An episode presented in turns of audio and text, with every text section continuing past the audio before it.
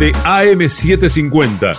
Derecho a la información, esto es La Mañana en Noticias.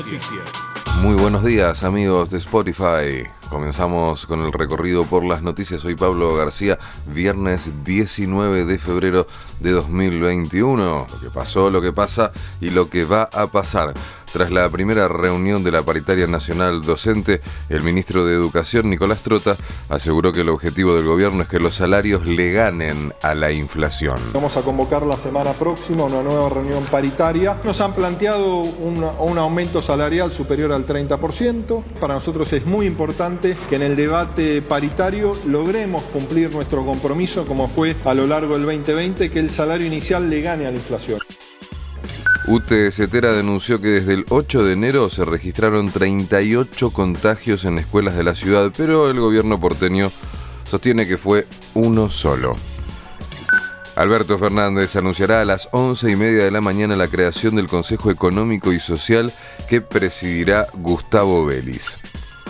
Durante la última jornada se detectaron 7.671 nuevos contagios en el país y se confirmaron 242 muertes más por coronavirus. Y a partir de las 14 comenzará la inscripción de vecinos y vecinas de la ciudad mayores de 80 años que quieran vacunarse contra el COVID-19.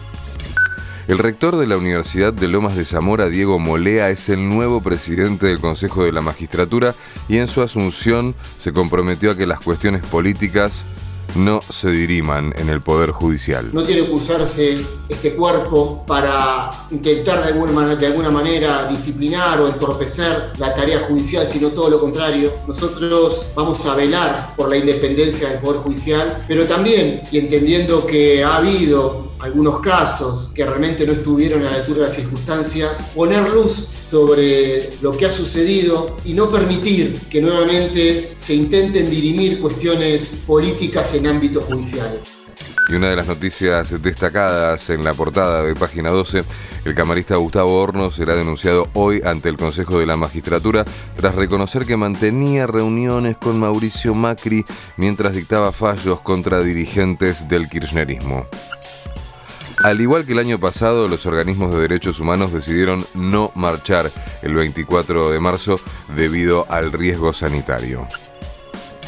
El titular de la Cámara Argentina de Propietarios, Enrique Abati, advirtió que los alquileres van a aumentar por la obligatoriedad de registrarlos en la AFIP. Esto en realidad va a producir un aumento en los alquileres, obviamente, porque en muchos casos locadores de vivienda, por ejemplo, propietarios de vivienda que tenían uno o dos eh, inmuebles alquilados, van a empezar a tributar en algunos casos impuestos a las ganancias. Entonces eso realmente va a redundar en, eh, la suba de los alquileres a futuro. Los bares y restaurantes de la ciudad van a poder cerrar a las 2 de la mañana. La medida comienza a regir hoy y la actividad gastronómica va a tener una hora más entonces de funcionamiento de lo que venía teniendo hasta ahora. Nos vamos de Argentina. El Consejo Nacional Electoral de Ecuador anticipó que este fin de semana podrían estar los resultados de los comicios del 7 de febrero de Latinoamérica a Europa, luego de recibir el respaldo del Senado de Italia, Mario Draghi también recibió el respaldo de la Cámara de Diputados y quedó investido como nuevo primer ministro de la península. En la ciudad española de Valencia, otra península, la policía volvió a reprimir manifestaciones contra la detención del rapero catalán Pablo Hassel. Y como siempre, nos despedimos con una del deporte. En el inicio de la segunda fecha de la Copa de la Liga, Gimnasia y Esgrima La Plata recibirá Talleres de Córdoba a las 19.15 y Arsenal visitará Banfield a las 21.30. El cielo estará mayormente nublado durante la mañana y la tarde y se espera un leve mejoramiento hacia la noche con una máxima para hoy de 31 grados. Que tengan un lindo fin de semana. Nos reencontramos el lunes. Esto fue la mañana en noticias de AM750.